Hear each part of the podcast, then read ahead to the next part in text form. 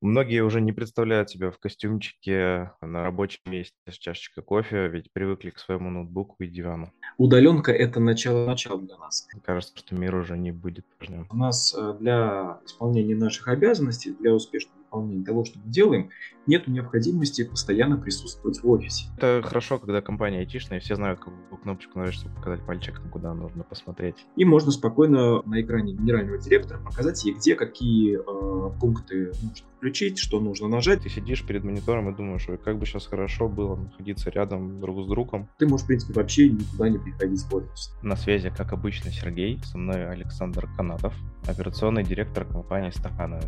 Будет интересно. Поехали.